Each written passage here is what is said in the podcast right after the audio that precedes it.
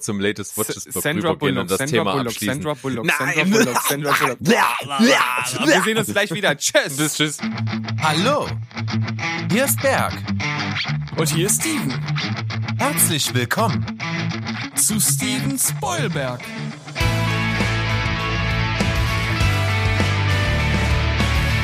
Steven Spoilberg.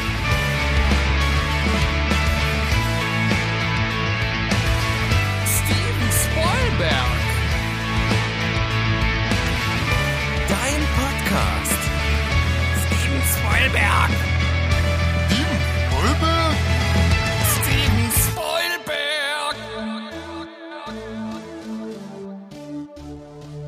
Da sind wir wieder zu einer neuen Folge von Steven Spoilberg. Mit dabei natürlich Steven. Und auf der anderen Seite der wunderbare, der großartige, der riesige, der sagenumwoben sexige, sexige, sexy, sexy, sexy, sex, verdammt.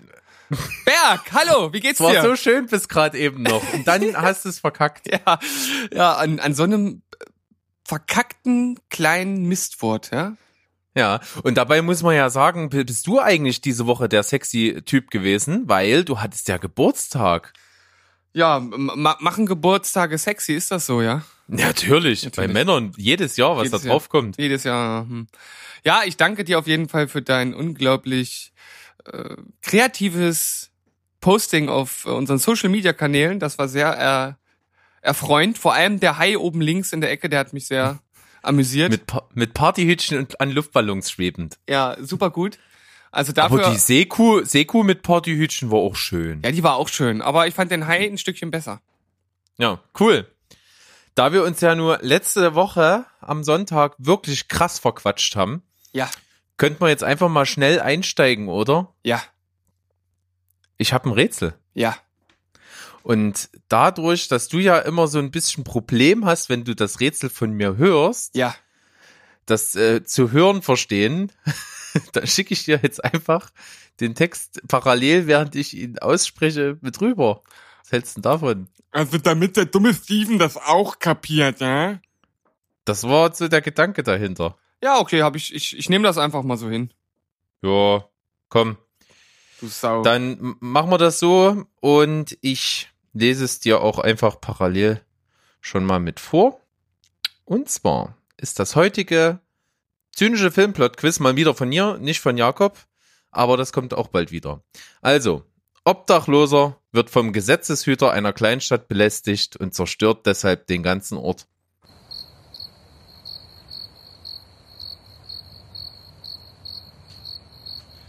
Ähm, ist das Rambo?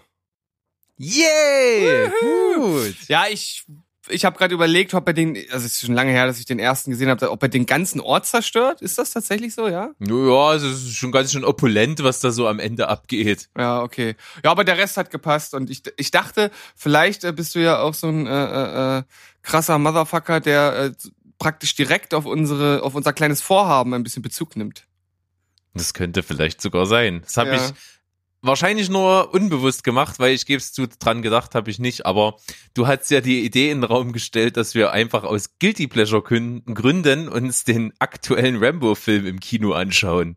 Ja, das soll ja ein unglaubliches, äh, ja, wie soll man das sagen, äh, fast menschenunwürdiges äh, Geschlachte sein, was dort am Ende passiert. Also so so abgefahren und überdreht, dass man es eigentlich schon nicht mehr ernst nehmen kann. Ähm, ich bin gespannt. Also ich habe einiges schon drüber gelesen und gehört und dachte mir einfach, warum nicht? Ja, wenn wir es organisatorisch hinkriegen, werden wir das nächste Woche auf jeden Fall mal in Angriff nehmen und uns das mal im Kino angucken. Wobei äh, jetzt momentan im Kino echt gute Sachen anlaufen oder noch kommen, die alle irgendwie interessant sind.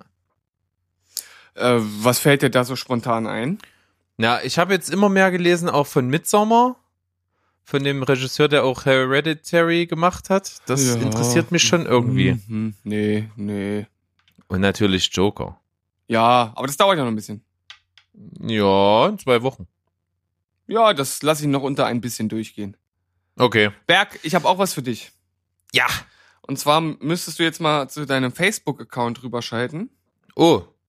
Ich bin bei Facebook. Seit wann denn das? Ja, noch nie praktisch.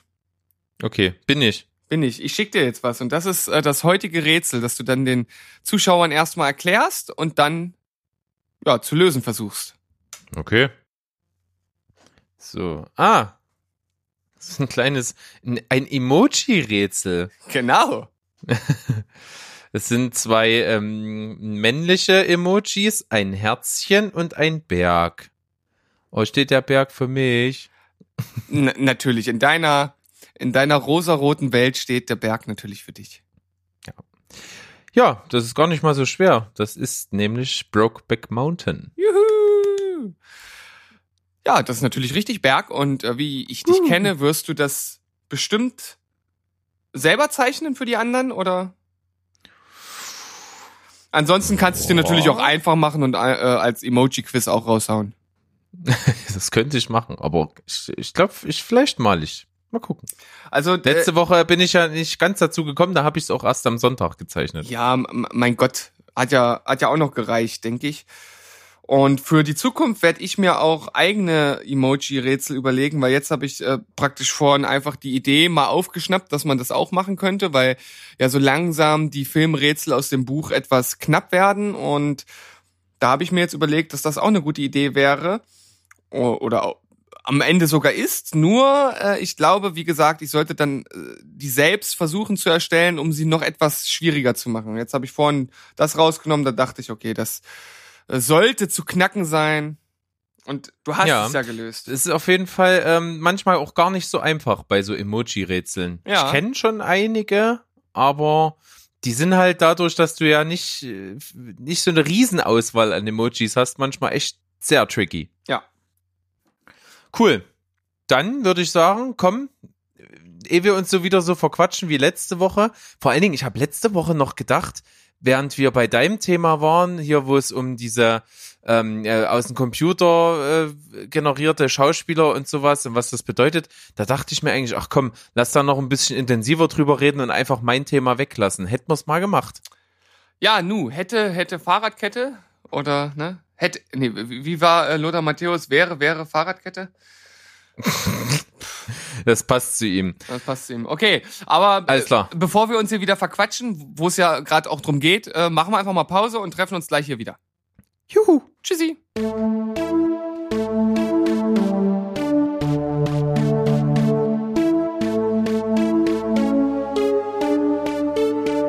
Hoi Driho, ihr lieben Leute da draußen, wir sind zurück bei Steven Spielberg nach unserer kleinen Pause und weil wir uns ja nicht wieder verquatschen wollen, kommen wir direkt zu unserem ersten Thema heute. Ich habe vorhin noch etwas gesehen, was mich äh, so ein bisschen hat zumindest aufhorchen lassen.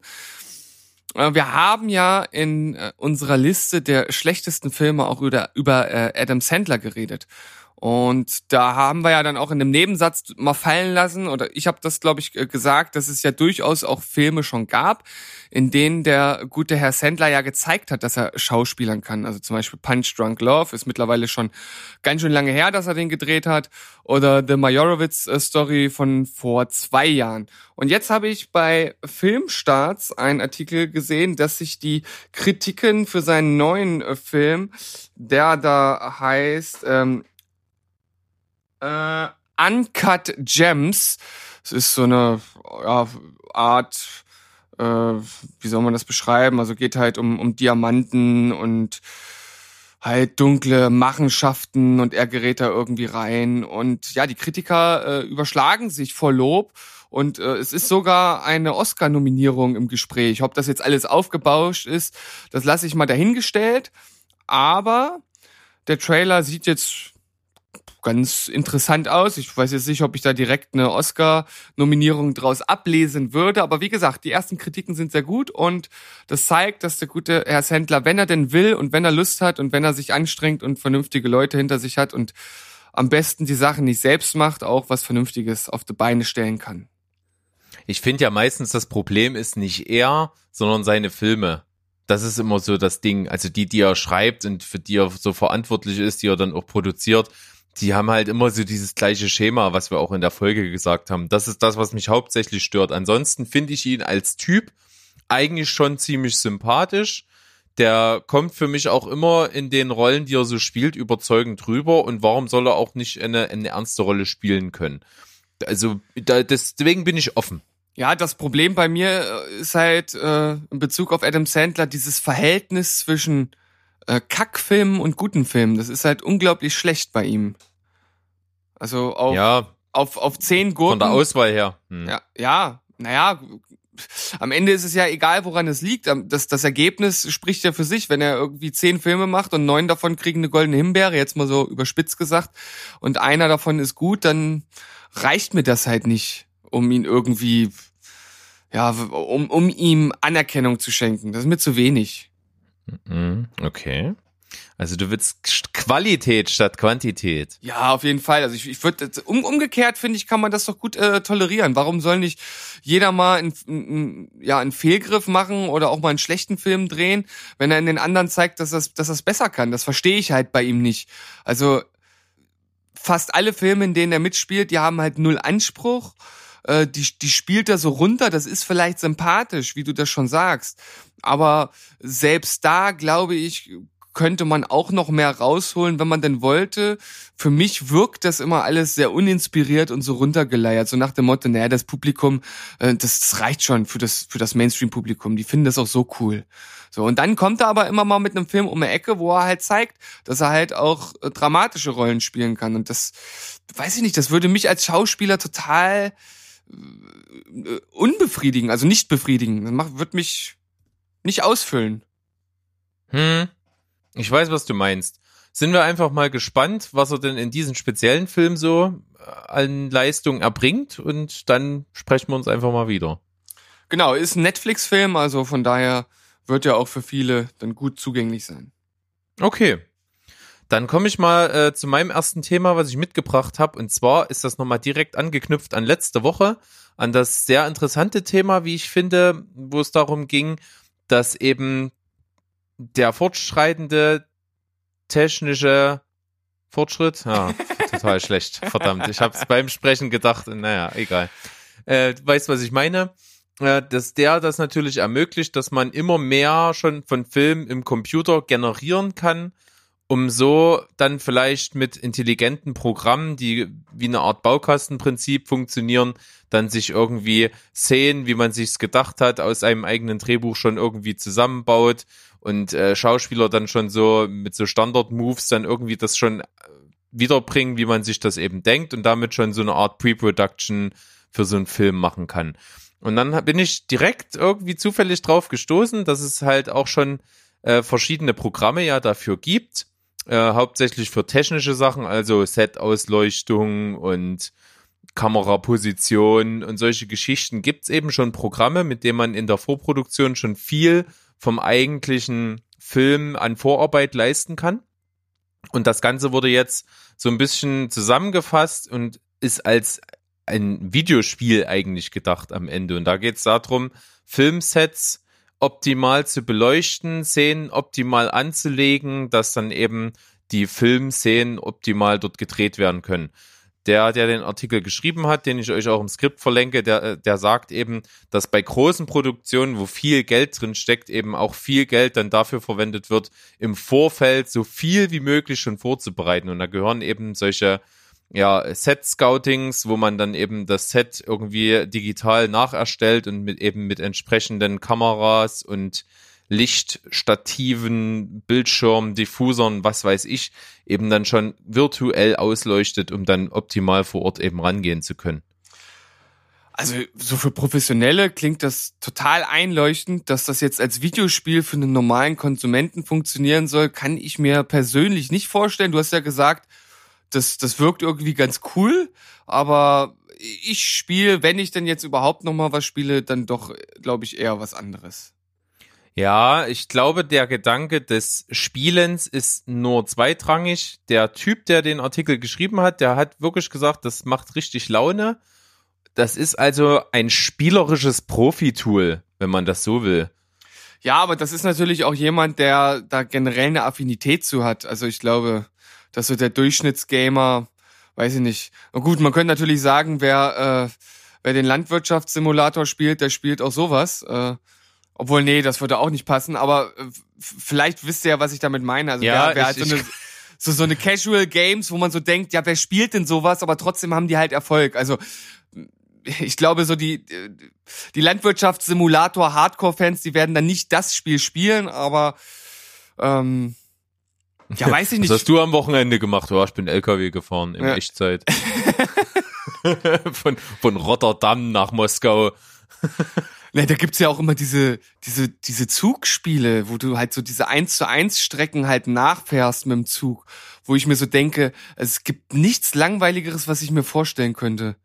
Ja. Aber es gibt für alles seine Abnehmer. Alles, was irgendwie eine gewisse Anzahl von Menschen äh, anspricht, hat seine Daseinsberechtigung. Deswegen, ja, brauchen wir jetzt groß darüber nicht Worte verlieren. Nochmal zurück zu diesem Game halt.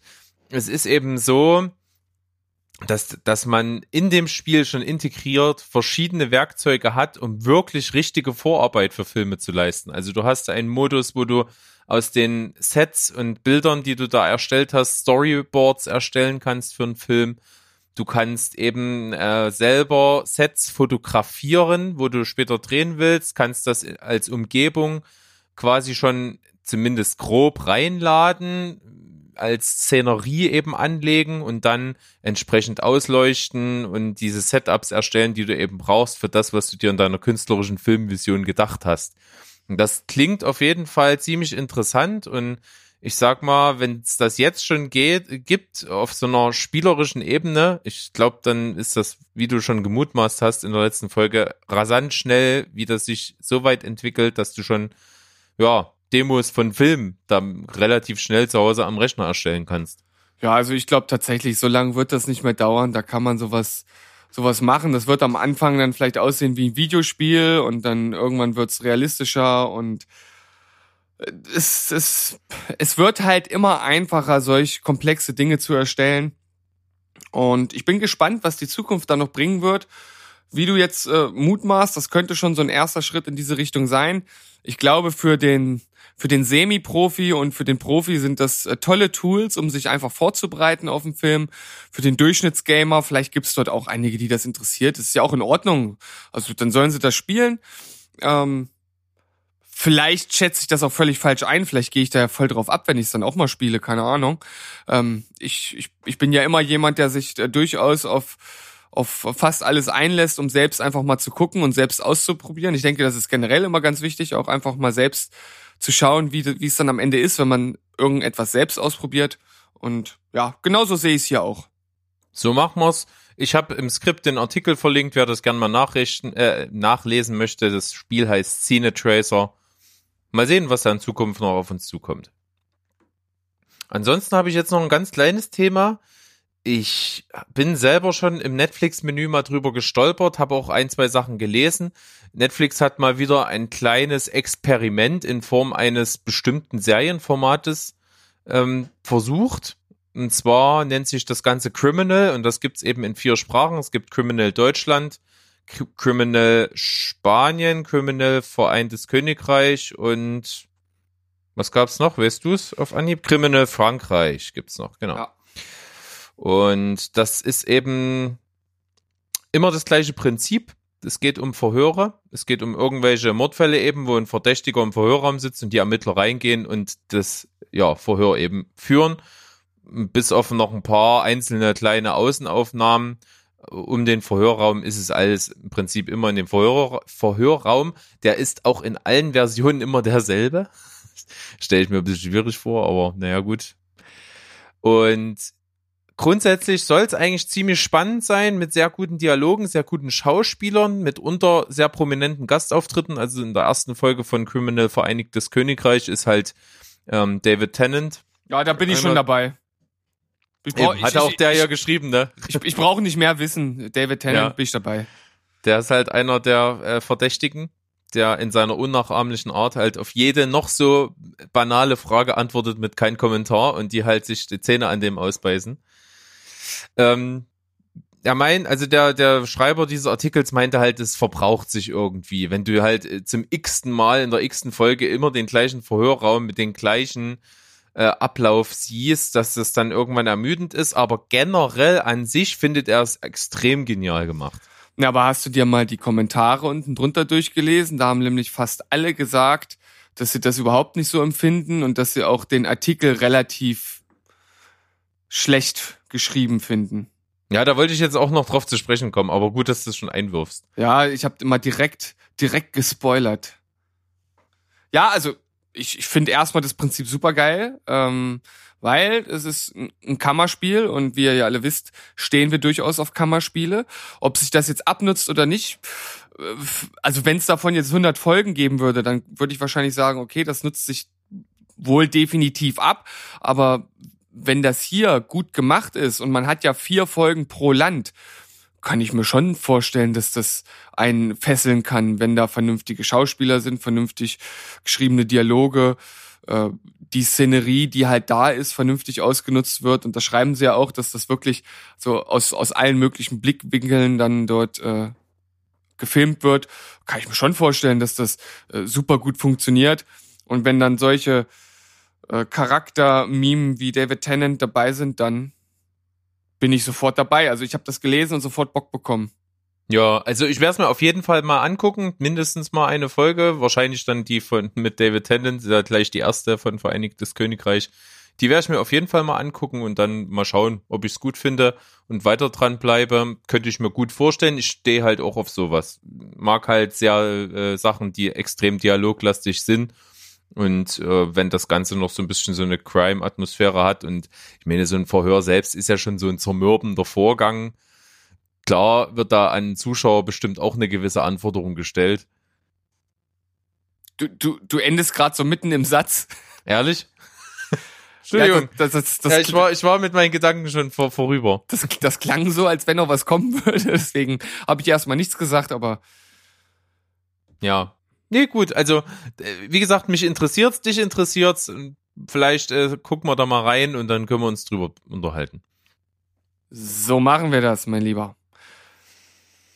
Ja. Was machen wir denn mit dem Hauptthema jetzt? Du hast da ja was Ja. reingepackt. Das ist ja jetzt ein ganz schönes Mammutding. Könnte es sein. Naja, könnte. Obwohl ich das jetzt gar nicht so extrem intensiv unbedingt besprechen möchte. Ich dachte mir nur so, wir sind ja ein Filmpodcast und wenn da irgendwas Großes in der Filmwelt passiert ist, könnte man ja durchaus mal ein Wort darüber verlieren. Findest du? Das klingt für mich total unlogisch. Mm, wenn du es jetzt so aussprichst, schon, ja. Ja. Aber wir, wir sprechen jetzt trotzdem über die Emmys, die vor kurzem verliehen wurden. Und da kommt man ja dann auch am Ende nicht drum herum, vor allem nochmal auf eine der Serien der letzten Jahre zu sprechen zu kommen. Und Berg, das ist natürlich Ja, Game of Thrones. Wobei die natürlich hier der, der, der Leitsatz schon im Header vom Artikel sind und eigentlich aber auch nu- nur in Anführungsstrichen zwei Emmys gewonnen hat. Das stimmt, aber tatsächlich, und das hat mich überrascht, nochmal für beste Dramaserie. Hm, Also richtig. Das, das habe ich, hab ich nicht erwartet, dass, äh, dass sie das jetzt doch nochmal schaffen. Vielleicht ist das eher sowas wie eine Adlung der Serie an sich, da sie ja nun zu Ende ist, dass das nochmal so ein abschließender äh, ja, Emmy für die, für die Lebensleistung der Serie, wenn man so möchte. Ähm, weil ich finde, die, die achte Staffel hat dann halt schon stark abgebaut und ich denke, dass unter den Serien, auch wenn ich davon keine sonst gesehen habe, vielleicht auch die, zumindest der ein oder andere Titel, den ich auch vom Namen kenne und von dem ich weiß, dass du sie gesehen hast, oder zumindest die entsprechenden Staffeln, dass da vielleicht auch ein Emmy durchaus drin gewesen wäre. Ja, das kann ich mir auch gut vorstellen. Du hast bei den Emmys das Ding, die sind ja, die, Preis, die Emmys sind eine Preisverleihung zu Fernsehen eigentlich, wenn man so will. Ne, es, es werden ja keine Filme prämiert oder fast gar nicht. Es geht ja um die Fernsehlandschaft in den USA, um die verschiedenen ja, Pay-TV-Sender und offenen Sender und was eben da produziert wird. Und es gibt ja da zig Kategorien. Was? mein Telefon labert schon wieder mit mir. Mann, ey. Ähm, es gibt da ja zig Kategorien, ganz, ganz viele für wirklich den letzten, also beste Synchronleistung und äh, bester Gastauftritt in der Serie und so. Also da wird ja wirklich alles prämiert, also auch noch die Putzfrau, die am Set da irgendwo unterwegs war wahrscheinlich. Ähm, und das bringt natürlich ein bisschen mit sich, da es so aktuell ist, dass viele Sachen aus dem amerikanischen Fernsehen auch noch gar nicht zu uns durchgedrungen sind. Deswegen kennt man jetzt nicht alles so gut und hat von manchen noch Sachen auch noch gar nicht gehört. Also zumindest jetzt, wenn ich von mir ausgehe. Ja. Also einige Titel sagen mir tatsächlich äh, wirklich nichts. Äh, ich weiß jetzt auch nicht so ganz genau, woran es dann liegt. Also zum Beispiel Succession sagt mir nichts und Posse oder ja, wahrscheinlich heißt es Posse, ne? Ähm, Hm. Das sind wahrscheinlich diese Fälle, die du gerade angesprochen hast. Ja, zum Beispiel. Ich kann mir jetzt auch unter Bodyguard, Bodyguard nichts vorstellen. Ich weiß, hat das irgendwas mit den mit Whitney Houston zu tun, oder? Ähm, ich ich habe irgendwas darüber. Ich dachte, ich hätte irgendwas darüber gesehen. Jetzt gucke ich mir gerade ein Bild dazu an. Nee, das sagt mir tatsächlich nichts. Aber es steht äh, hier, dass es eine Netflix-Serie ist. Also von daher glaube ich dort zumindest den Titel schon mal gesehen zu haben. Aber ich habe mich mit der Serie nicht beschäftigt und dementsprechend kann ich da nichts zu sagen. Äh, ja, für mich bleibt da trotzdem so doch wieder so ein bisschen ein kleines Geschmäckle Mhm. bei der Vergabe, weil Ja. Das ist, ich weiß nicht, das ist, das ist so wie wenn beim Fußball der Schiedsrichter einen Elfer nicht gibt, dass der ein ganz klarer Elfer war und dann später ähm, bei einer Szene, wo man so sagt, na ja, das war eigentlich kein Elfer, dann einen Elfer gibt, weil er vorher eigentlich einen hätte geben müssen. So fühlt sich das jetzt äh, hier an. Ja, eigentlich nee, aber na komm, wir geben noch mal. Okay, also jetzt gerade in Anspielung auf Game of Thrones, Ja, ja, verstehe ne, ich. Ja, genau. Hm. Und- ja, also ich kenne jetzt von den Sachen, die da mitnominiert sind, ja halt wirklich auch nur äh, Ozark und Better Call Saul, die ich beide gesehen habe, beide sehr gut finde. Und ja, den Rest, der sagt mir erstmal so nicht viel, ein bisschen was vom Hören sagen, aber sonst nicht äh, fundiert. Ja, ich weiß, also ich, ich kann da jetzt auch nicht mehr zu sagen als das, was ich schon gesagt habe. Vielleicht sollten wir uns mal die, die andere Kategorie, die andere Ja. Hauptkategorie angucken. Denn da ja, also ist, beste, genau, beste Comedy habe ich zum Beispiel hat äh, Fleabag gewonnen. Da habe ich unglaublich viel schon von gehört, habe aber jetzt kein Detailwissen, was da ist. Ich habe nur den Namen schon tausendmal gelesen. ja, ich habe es auch schon auf, auf Amazon beim, beim Rumscrollen auch schon mal gesehen und dann auch gelesen, dass es extrem gute Kritiken bekommen hat. Und war dann da auch ein bisschen angefixt, bin bis jetzt aber noch nicht dazu gekommen. Ansonsten Ja. habe ich die ganzen anderen Serien ähm, auch noch nicht gesehen. The Marvelous Also- Mrs. Maisel habe ich halt schon von gehört.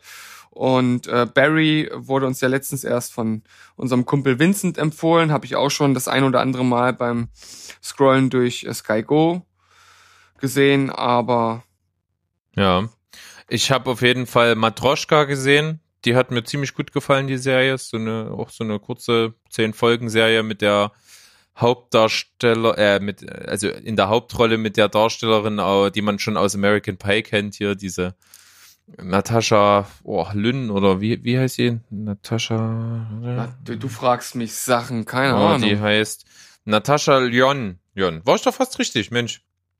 Die ist auf jeden Fall cool gewesen, hat mir gefallen, Story ziemlich genial und äh, ja, bin ich gespannt. Äh, könnte ich mir durchaus eine zweite Staffel vorstellen, würde ich mir auch angucken. Ansonsten habe ich auch nur von Wieb, die Vizepräsidentin, mal was gehört. Wie gesagt, Marvelous Mrs. Maisel auch, Barry auch.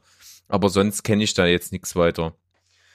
Das ist ja eines der Probleme unserer heutigen Zeit. Es gibt einfach viel zu viele Serien, die jedes Jahr rauskommen. Das ist ja wirklich unüberschaubar. Man kann äh, da überhaupt nicht mithalten, wenn es irgendwie da so Specials gibt auf den einschlägigen Filmseiten. Da gibt's manchmal irgendwie die 50 besten. Ja, also das ist schon eine Auswahl, Neuankündigungen für 2020 oder irgendwie sowas, wo man dann so denkt, ja, wer soll denn das alles gucken? Also man muss da wirklich seine Auswahl treffen und dementsprechend ist es ja nachvollziehbar, dass wir auch noch nicht alles gesehen haben. Aber äh, ich finde, so eine Filmverleihung ist dann immer so ein, ein ganz guter Schubser in so eine Richtung, um dann zu sagen, na, dann guckt man sich vielleicht das eine oder andere doch nochmal an. Ja, wenn du jetzt hier mal durch die Darstellerkategorien durchgehst, die hier so als nächstes kommen, ne? Bester Hauptdarsteller äh, in einer Dramenserie, da ist hier äh, Kit Harrington, Game of Thrones, ne? Also hier ähm, Jon Snow mit nominiert gewesen, hat aber auch nicht gewonnen gegen Bill Porter aus diesem ominösen Posse, was wir gerade angesprochen haben. Ich kann nur dort ähm, äh, beurteilen Bob Odenkirk, Better Call Saul, klar, ja, finde ich genial. Und Jason Bateman aus Ozark fand ich auch sehr gut gespielt. Ansonsten, wenn du weitergehst, bei bester Schauspielerin Emilia Clarke, ne, als Daenerys Targaryen, Game of Thrones nochmal nominiert, aber eben auch Ozark, Laura Linney nominiert. Und Robin Wright hier aus House of Cards, letzte Staffel, wo sie natürlich arg im Vordergrund ist nach dem Weggang von Kevin Spacey. Also da hat Game of Thrones irgendwie in jeder Kategorie sich immer so ein bisschen reinschlawinert. Ja, also man, man kann ja auch nicht absprechen, dass die gute Schauspieler haben und die haben ja auch weiterhin gut geschauspielert. Das große Problem von Game of Thrones war ja am Ende einfach das, das Drehbuch. Ne? Also die, die, die Story und die Charaktere, wie sie geschrieben wurden. Aber schauspielerisch war das, finde ich, durchweg erhaben. Also von daher, das finde ich jetzt nicht so äh, anzweifel, anzweiflungswürdig. Ist ja auch äh, Peter Dinklage, äh, also g- generell die bester Nebendarsteller in einer Dramaserie sind halt auch einfach mal drei Leute aus Game of Thrones. Ja, und- Peter, Ding, Peter Dinklage, Nikolai Koscher-Waldau, der wird aber anders ausgesprochen, aber ich weiß nicht wie. Und Alfie Allen, wer ist das denn? Wer ist denn Alfie Allen? Ist das nicht äh, hier, äh, Ach, hier, äh, Die- die- Stinker. ach, St Stinker, ja. Hm, ja. Äh, Das war äh, immer so einer, der hat mich irgendwie nie gepackt. Also weder als Figur noch als Schauspieler, obwohl er es irgendwie gut gemacht hat. Aber irgendwie, es ist so, der, der hat mich, hat mich nicht erreicht. Ich kann nicht genau sagen, wieso nicht. Hm. Aber Peter Dinklage hat gewonnen. Ja, in und der zu Recht. Kategorie. Zu Recht. Ist einfach mal da, der, der, wenn der nicht gewesen wäre, bin ich mir nicht mal sicher, ob ich die Serie durchgeguckt hätte. Das stimmt. Also der hat wirklich äh, so viel Charisma in die Serie reingebracht, wie das, wie das kaum ein anderer Schauspieler jemals hätte schaffen können. Also Hm. der, der bringt halt so viel von sich aus mit. Und das, da geht's dann nicht nur um die Rolle an sich, sondern wirklich um ihn als Schauspieler und dementsprechend hat mich das auch sehr gefreut, dass er da nochmal gewonnen hat.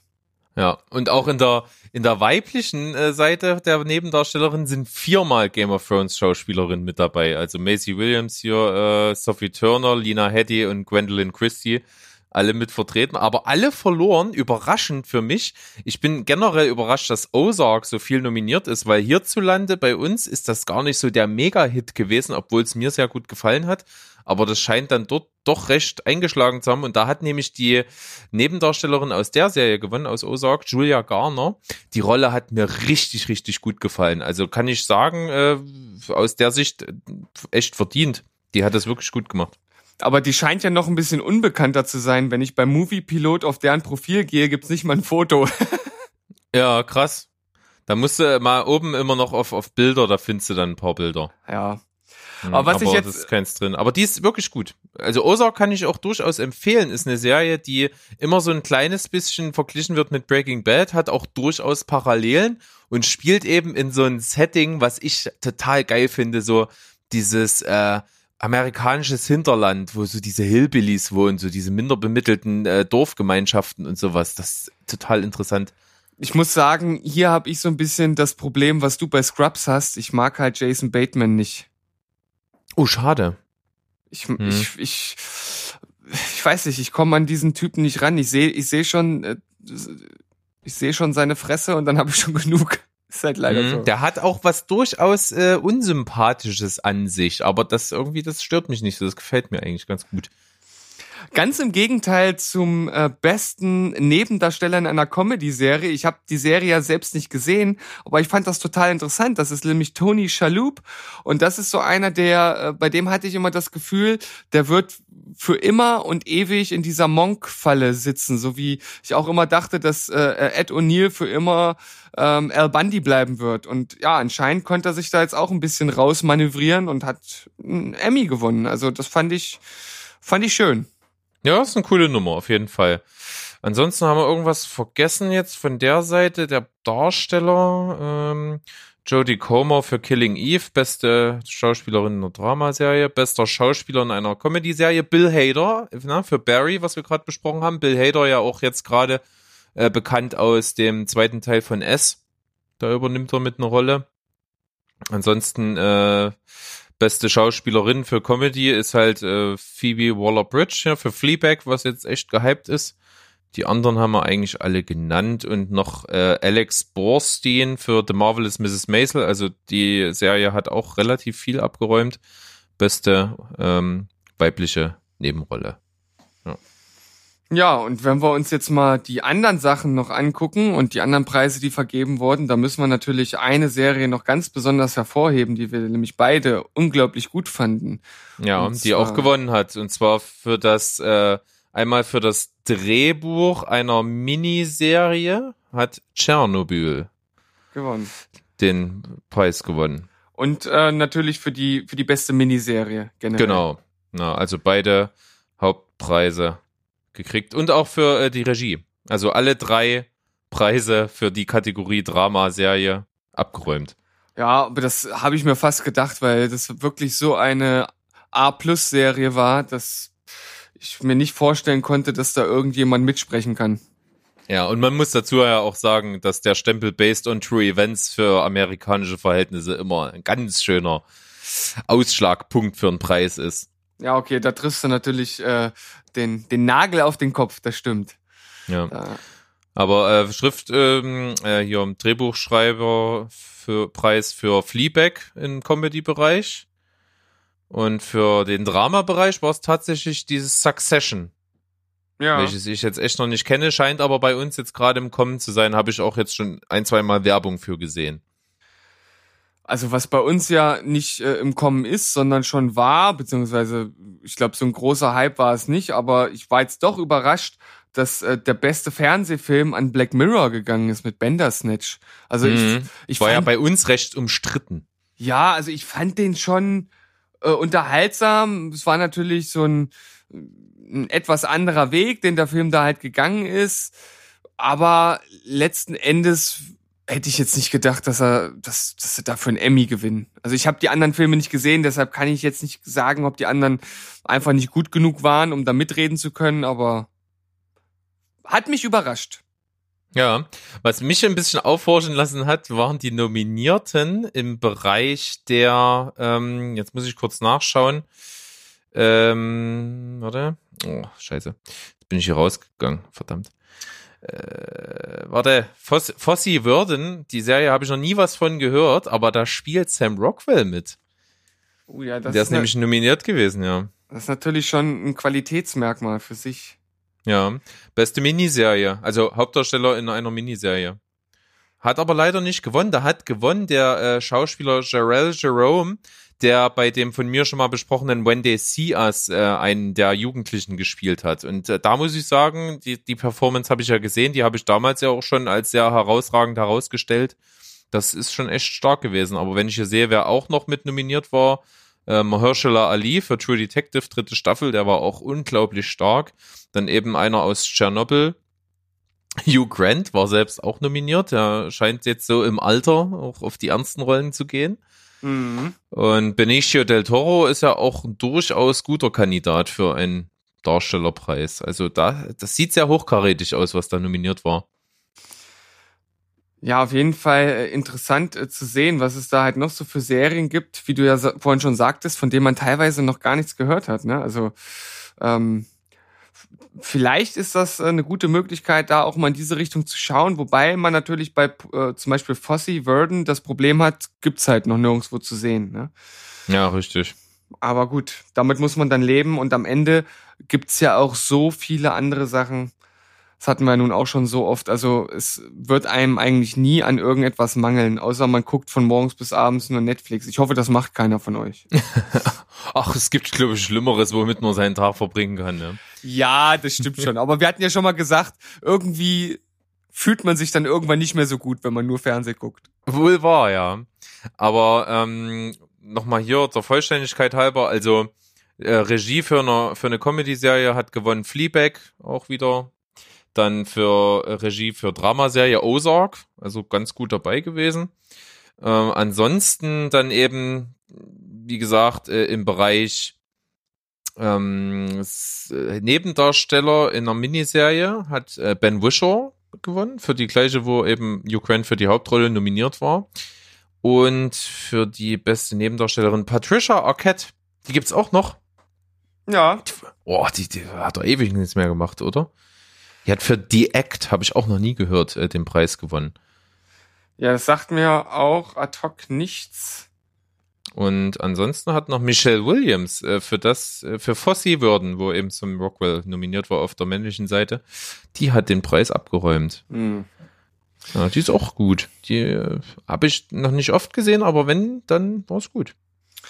Und was mich unglaublich gefreut hat, das, damit kannst du jetzt äh, relativ wenig anfangen, aber äh, beste Late-Night-Serie in zwei Kategorien ist Last Week Tonight mit John Oliver geworden. Ich liebe John Oliver. Ich könnte mir äh, stundenlang äh, Clips von ihm anschauen, weil es einfach nicht nur lustig ist, sondern gleichzeitig auch noch äh, sehr äh, wissensbeladen. Also man lernt dort halt auch einfach viel. Es gibt auch immer mal wieder, zumindest für kurze Momente, ernste Untertöne. Und ich kann es einfach nur jedem empfehlen. Äh, auf den YouTube-Kanal findet man also so ziemlich alles, was die in den letzten Jahren gemacht haben. Da kann man äh, bingen, bis der Arzt kommt. Ja, also der hat ja gewonnen ja genau ähm, ähm, ähm, das fürs Drehbuch und für die, die Serie an sich, Serienpreis. Und auf der anderen Seite ist es auch recht einseitig, hat nämlich beides Saturday Night Live gewonnen, einmal beste Sketch-Serie und einmal äh, beste Regie einer äh, wöchentlichen Serie. Ja, das mal so als kurzer Abriss, damit ihr wieder ein bisschen up to date seid. Viele Namen, die auch wir selbst nicht kennen, aber sicherlich Sachen, von denen man auch in Zukunft bei uns dann hören wird, wenn es dann vom großen Teich rübergeschwappt ist. Ja? Ja, also ich finde ja solche Preisverleihungen auf der einen Seite schon immer interessant, weil wir haben ja jetzt gerade auch auch kennengelernt, dass man da auch durchaus die ein oder andere Serie einfach ja mal kennenlernt, die man vorher einfach noch nicht auf dem Schirm hatte. Auf der anderen Seite finde ich, dass es halt auch immer so arg begrenzt ist, so gerade bei den bei den Emmys so auf so bestimmte Serien, die halt bestimmte Themen abgrasen und das dann halt so so vieles einfach mittlerweile unter den Tisch fällt, weil die Kategorien ja auch äh, beschränkt sind auf eine bestimmte Anzahl von Nominierungen. Das finde ich dann auf der anderen Seite immer ein bisschen schade und ja auch vieles durchaus so ein bisschen politisch getränkt ist und das macht's manchmal gar nicht mehr so äh, so schauenswert, aber vielleicht sollte jeder für sich einfach das daraus ziehen, was er für sich mitnehmen kann und was irgendwie Sinn macht. Und für mich ist das einfach aufmerksam zu werden auf Serien, von denen ich äh, vorher noch nichts gehört habe. Ja, zumal ich genauso dir beipflichten kann, ne? wer da am Ende gewinnt, ist äh, zum einen völlig egal und zum anderen halt äh, mittlerweile nicht mehr an die Qualität des Produkts gebunden, sondern an ganz, ganz viele andere Faktoren, bin ich fest der Überzeugung. Und wir werden das Thema, denke ich mal, noch öfter aufgreifen, da wir ja in unserer Eigenschaft hier als Film- und Serienpodcast ja durchaus dann immer über die einschlägigen Preisverleihungen zumindest sprechen werden. Das heißt also das nächste Mal sicherlich nach dem Golden Globes und dann auch nach dem Oscars sicherlich wieder drüber sprechen. Da können wir uns durchaus mal allgemein in ein Thema verlieren, wo wir das echt mal so ein bisschen auseinandernehmen. Und natürlich nach der goldenen Himbeere. ja, richtig. Das ist ja auch wieder. Das ist aber, das ist eine coole Veranstaltung, weil da ist es halt auch wirklich scheißegal, wer das am Ende kriegt. Und wenn da wirklich die Leute, die es kriegen, dann noch welche dabei sind, die dann hingehen und, und das sich wirklich abholen und das mit den Augenzwinkern nehmen. Ich, ich meine, ich, ich mag, ich, ich kann, erinnere mich, ich glaube, in dem Jahr, in dem Sandra Bullock den Oscar für Blindside bekommen hat, war die im gleichen Jahr für irgendeinen anderen Film für die Goldene Himbeere nominiert. Das fand ich eigentlich tierisch geil. Ja, also manchmal äh, liegt dort äh, ja Fluch und Segen sehr nah beieinander. Ne? Das ist ja. Genie und also Wahnsinn. Wenn, das Geilste wäre ja gewesen, wenn es für denselben Film gewesen wäre. Äh, ja, gut, dann müsste man die ganze Sache dann doch mal in Frage stellen. Ich hoffe, soweit kommt's nicht. Nee, ich glaube nicht, aber wie gesagt, Goldene Himbeere bestimmt verdient gewesen. Ah komm, Os du Oscar bist, nicht so. Du, du, bist doch wieder einfach nur in deinem Bash-Modus, in deinem äh, Sandra Bullock Bash-Modus. Okay, Mann, wenn wir Mann. den Namen noch ein, zwei Mal mehr sagen, kriege ich spontanes Bluthusten. Lass uns da mal lieber zum Latest Watches Blog Sandra rübergehen und das Sandra Thema Bullock, abschließen. Sandra Bullock, Nein. Sandra Bullock, Sandra Bullock. wir sehen uns gleich wieder. Tschüss. Bis tschüss.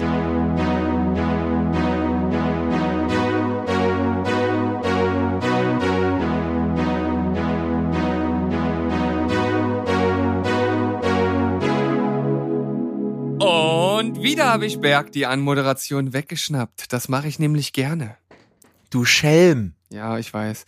Aber das macht auch äh, wirklich immer Spaß, einfach so direkt nach unserem Synchronisierungsklatscher, den wir hier immer machen müssen, damit ich am Ende die Spuren aufeinander schieben kann, einfach direkt ins Mikrofon reinzublöken und äh, euch direkt wieder zu erden, denn wir wollen jetzt weitermachen mit den letzten, den neuesten, den aktuellsten Sichtungen.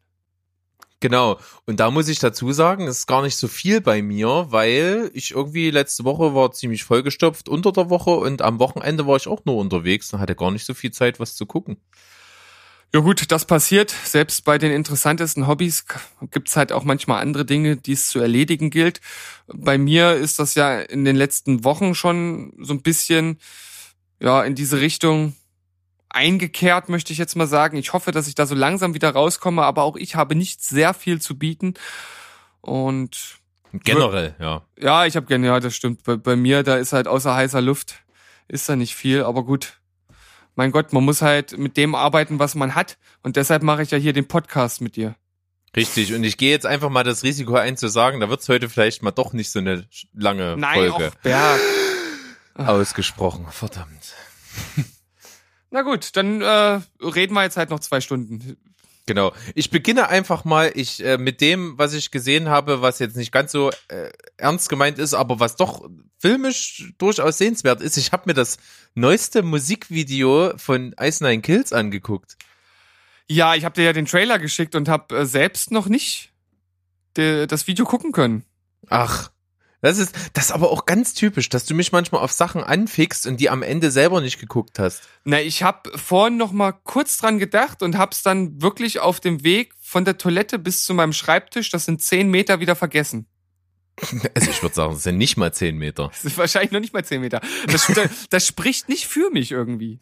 Ja, naja, gut. Aber passiert. Ich kann dazu sagen, ich, es war für mich sowieso äh, der stärkste Song der Platte, muss ich einfach mal sagen. Ich habe den immer geliebt und habe mich auch gefreut auf eine Umsetzung äh, dann dessen im filmischen Bereich als Musikvideo. Ähm, das ist ja durchaus jetzt nicht off-topic, wie mancher jetzt denken mag, denn Ice Nine Kills haben mit dem Album The Silver Scream, ja, wie wir schon mal angesprochen hatten, nur, nur, äh, nur Horrorfilme vertont. Und das ist sehr, sehr, sehr gelungen. Ich liebe das Album, ich höre es gerne durch. Und wie gesagt, der letzte auf der Platte ist, heißt It is the End. Und mit It ist natürlich S gemeint. Und sehr cooler Song. Und das Video ist echt crazy abgefahren. Der Sänger in äh, Horror-Clown-Kostüm Pennywise. Und die, der Rest der Band in gelben Regenmänteln als Georgie. Kommt echt cool, ist abgefahren krass geschnitten. Also das ist so crazy geschnitten und gedreht mit ganz vielen verdrehten Kameras, psychedelischen Lichtern und Rahmen um das Ganze. Ganz, ganz schnell hin und her geschnitten. Echt abgefahren und ich muss sagen, der Sänger von Ice Nine Kills als Pennywise sieht halt irgendwie tausendmal gruseliger aus als der Pennywise aus dem neuen, aus der Neuverfilmung von S momentan. Ja, ich, ich muss halt auch sagen, dass äh, ich finde, das ist das die, die größte Kritik, die ich an dem neuen S-Film äh, äußern muss. Den zweiten Teil habe ich zwar nicht gesehen, aber Pennywise sieht dort ja halt auch so aus wie im ersten Teil. Und ähm, das habe ich schon bei den ersten Bildern äh, gesehen und auch direkt gesagt, der sieht halt nicht gruselig aus. Also Tim Curry war damals 5000 Mal gruseliger, da scheiße ich mir jetzt noch in die Hose, wenn ich den sehe. Ähm, aber ja, größter Kritikpunkt für mich und äh, das jetzt auch wieder, ich sag mal, aus nur einem Musikvideo der Clown besser oder gruseliger aussieht, das spricht äh, leider nicht für den Film. Ich finde, da hätten sie echt, das hätten sie echt besser machen können. Hm. Wobei halt sein, was er anhat, dieses Clownskostüm, sieht ein bisschen billig aus. Das ist nicht so gruselig, aber so das äh, Kopfdesign, also so die Haare und die, die Schminke und so, das finde ich echt cool. Der macht das auch sehr, sehr äh, geistesgestört und krank, wie man es eigentlich erwartet. Und dieser Moment, den ich im Song absolut liebe, mit dieser, mit dieser Fahrradhupe, der ist auch so geil eingesetzt im Video. Äh, vor allen Dingen, wenn er das zweite Mal kommt. Äh, das ist echt, äh, da haben die sich was einfallen lassen und es wird halt so eine Geschichte drum gestrickt, wie sie halt schon mit den anderen Musikvideos des Albums, ich glaube davor gab's vier Musikvideos tatsächlich, haben sie über alle vier Musikvideos hinweg eine Story erzählt und die jetzt quasi im fünften und letzten Video zum Album eben zu Ende gebracht und das macht ein ganz cooles Ding, ist auch im Prinzip alle Klischees, die wir so aus alten und neuen Horrorfilmen kennt, zusammengefasst und das alles ein bisschen mit iro- ironischen Augenzwinkern auf die Leinwand gebracht und macht echt Sinn. Kann man sich durchaus angucken, habe ich mal im Skript verlinkt. Sehr schön. Punktzahl? Ja, weiß ich nicht, kann man jetzt schlecht bewerten. Als, ja, nee, keine Ahnung. Sieben von zehn. Okay. Hast, hast du irgendwas geguckt? Das, das war gerade eine ganz schön bedrückende Stille, oder? Ja, ich habe jetzt mich so gefragt, äh, oh, er hält sich zurück, er hat wahrscheinlich gar nichts gesehen. Also wir haben äh, wir haben mit ähm, Twin Peaks weitergemacht. Ich habe ja die erste Staffel durch und wir haben jetzt die zweite Staffel begonnen. Die hat äh, entgegen der ersten Staffel, die hatte acht Folgen und die zweite Staffel hat tatsächlich 22 Folgen. Das ist ganz schön viel. Das äh, habe ich auch gar nicht äh, gewusst, dass das so viele sind. Ich bin mal gespannt, wie sich das Ganze so ein bisschen aufdröseln wird, weil ja, also es ist einfach wirklich eine komische Serie. Das muss man einfach mal sagen. Und meine Frau, die sagt nach jeder Folge, also ich weiß nicht, was ich davon halten soll, aber am nächsten Tag sagt sie dann wieder, alle komm, wollen wir Twin Peaks weitergucken. Also das ist schwer in Worte zu fassen, weil das ist auf der einen Seite denkt man sich so, was guckt man sich da eigentlich an, so bei manchen Szenen, die halt wirklich äh, total unnatürlich sind, die total komisch wirken. Ähm, es wird auch jetzt äh, tatsächlich äh, sehr surreal, also die, die, diese surrealen Aspekte nehmen deutlich zu im Gegensatz zur ersten Staffel. Und ähm, es ist manchmal wirklich nur so, dass man so da sitzt und denkt so, was, was passiert denn jetzt hier gerade und warum ver verhält sich dieser Typ gerade so? Und manchmal ist das auch so nicht im surrealen Sinne, sondern einfach so im Sinne von, wie schlecht ist denn das jetzt geschauspielert? Soll das extra so sein? Man fragt sich wirklich, was will derjenige einem jetzt sagen oder was will die Serie einem sagen? Ist das wirklich so gewollt?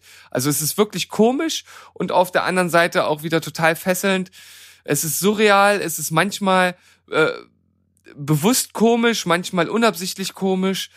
Ähm, ich kann einfach nur sagen, schaut's euch einfach mal an und bildet euch selbst ein Urteil. Also es ist wirklich äh, außergewöhnlich auf vielen Ebenen. Also mit jeder Woche, in der du darüber redest, äh, die dazukommt, setzt sich ein immer verwirrenderes Bild dazu in meinem Kopf zusammen. Ja, weil man es auch wirklich schlecht in Worte fassen kann. Also das ist wirklich, das ist wirklich schwer, das zu fassen, was dort passiert. Weil Scheint eine sehr eigene Faszination zu haben, auf jeden Fall. weil es ja am Ende auch, im Grunde genommen ist es ja einfach ein ein stinknormaler äh, Mord, der dort passiert ist. Aber da sind so viele komische Charaktere und das Verhalten und wie gesagt, diese äh, Aspekte, die jetzt dazukommen, diese surrealen, wo man so denkt, was ist denn da jetzt noch echt? Und das ist halt auch nicht so ähm, wie in modernen Produktionen. Wenn da irgendwas surreal ist, dann weiß man so, oh, okay, das ist jetzt surreal. Und dort ist das einfach so, als wenn es normal wäre. Und das verwirrt einen total. Weil da dann auf einmal irgendwie so eine Art Traumsequenz kommt und man denkt so, ja, ist das jetzt, ist das jetzt, ist das jetzt ein Traum? Oder ist das jetzt Wirklichkeit? Oder wie ist das gemeint? Und löst sich das irgendwann nochmal auf? Und ah, schwierig. Ich denke, ich denke, jeder, der schon mal einen Film von David Lynch gesehen hat, kann das so nachvollziehen. Weil da geht's einem auch so, dass man so richtig sich denkt, bin ich im falschen Film. Das kommt da oft als Stilmittel rüber. Und gerade wenn ich dran denke, als ich mal Mulholland Drive, wahrscheinlich der bekannteste von ihm, neben Lost Highway geguckt habe, da äh, muss ich auch sagen, da, da habe ich echt stellenweise gedacht, ich check's nicht. Ich glaube aber, diese Filme sind wirklich so surreal und absurd, dass man wirklich nicht versteht, was vor sich geht. Bei Twin Peaks verstehst du schon, was passiert, also inhaltlich, aber du kannst es, du kannst das ganz schlecht einordnen, so in das, in das Universum von Realität und Nicht-Realität und ob sich Menschen so verhalten oder nicht. Also inhaltlich ist das nachvollziehbar, aber auf Verhaltensebene überhaupt nicht. Hm. Okay, also Twin Peaks durchaus eine Serie, die echt streitbar klingt und die man wohl nicht in Worte fassen kann. Das hindert dich aber nicht daran, es zu versuchen und das finde ich ganz gut und bin gespannt auf dein Fazit, wenn du die zweite Staffel durch hast. Ja, weil dann ist ja auch die eigentliche Serie abgeschlossen. Es gibt ja noch eine dritte Staffel, die erst vor zwei Jahren rauskam. Da muss ich mich dann mal informieren, ob es dann noch Sinn macht, die zu gucken. Aber sobald ich die Sch- Grundserie, die Stammserie durch habe, werde ich, werde ich euch dann wirklich mal das abschließende Fazit geben. Ich bin wirklich selbst gespannt. Ich habe keine Ahnung, wo die Reise hingeht. Waren denn aber nicht die Worte unseres geschätzten Freundes, dem Vincent, dass die zwei Staffeln durch die dritte unglaublich viel Sinn machen?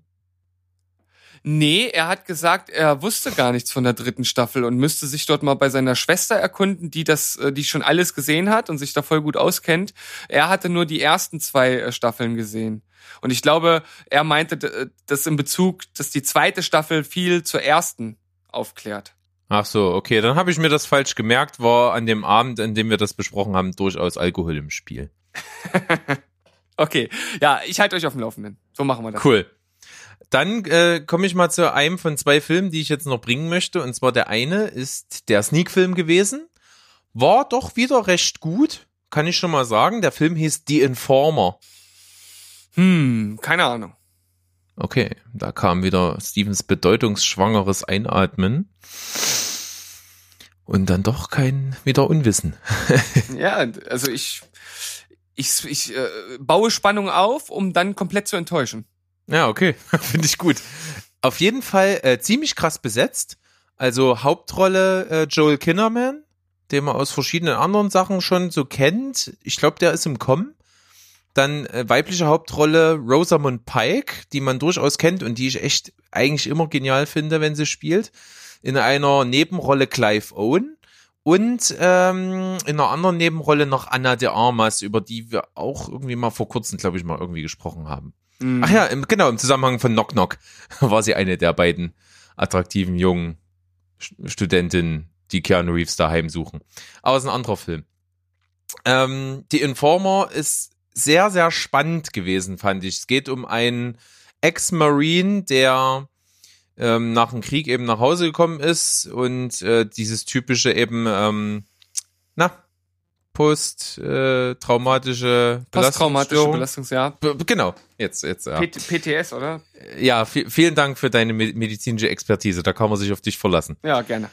Ähm, das eben bekommen hat und äh, mit seiner Frau in einer Bar irgendwie ist, dann die Frau wird irgendwie von irgendwelchen blöd angemacht und er bringt einen davon um und landet im Knast, hat irgendwie echt hartes Urteil, ich glaube 20 Jahre Knast oder so und wird ziemlich am Anfang seiner Knastzeit gleich angeworben vom FBI als eben Informant und der später als Undercover-Agent eingesetzt werden soll.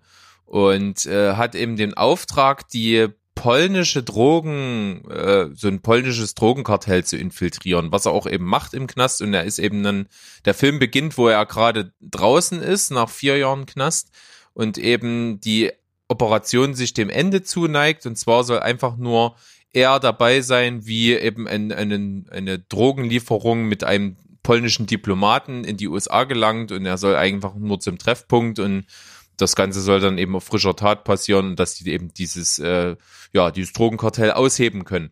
Und es geht gleich am Anfang was schief.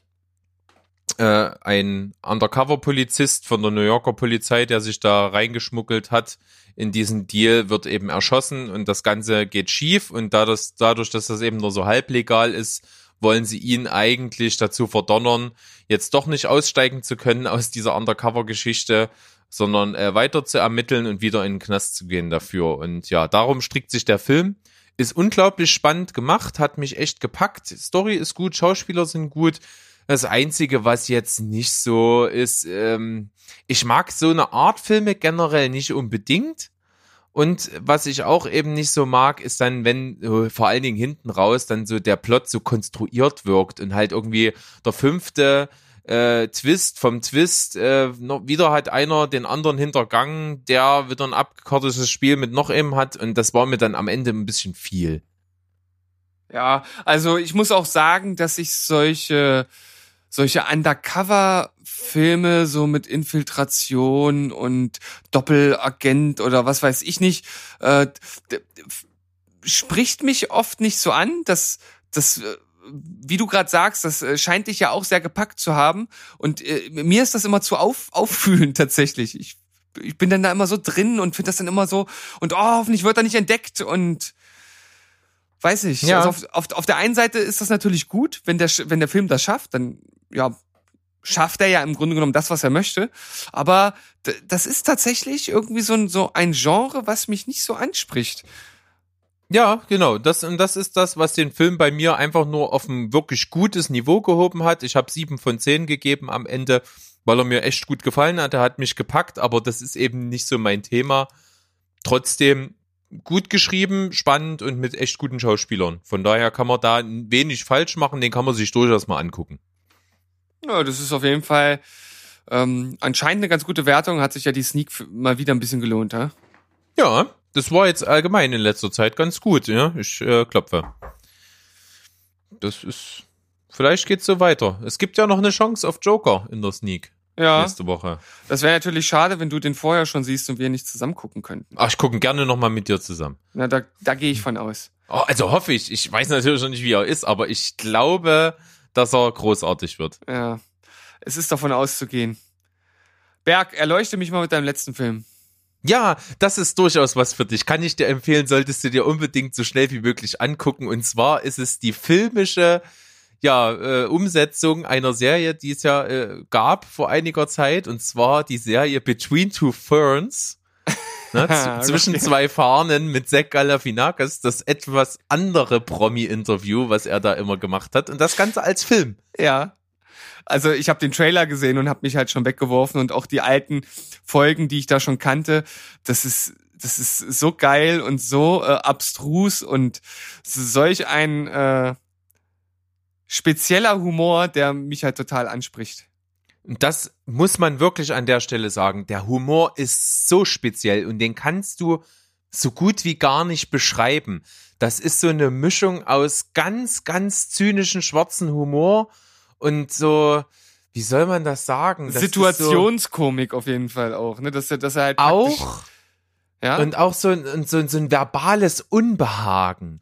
Also so diese, diese, diese Interviews, ne, Zach Galifianakis führt halt eben ganz, ganz ungelenk und eigentlich total ähm, unsouverän Interviews mit Prominenten, meistens sind es Schauspieler, und stellt wirklich total dumme Fragen. Also so, so absurde Fragen vor allen Dingen. Und das Ganze findet halt immer in einem schwarzen Raum statt, wo rechts und links eben zwei Fahne stehen. Ja, das ist das Prinzip. Das gab mal eine Webserie, wo er das gemacht hat. Und das Ganze ist eben jetzt auch die Hintergrundgeschichte für den Film tatsächlich. Der Film beginnt eben, er ist im Studio, macht eben dort seine, also seit, seit mehreren Jahren eben seine Sendung Between Two Ferns und ähm, er hat Matthew McConaughey zu Gast und irgendwie ist, ist in dem ich Studio, muss jetzt schon lachen.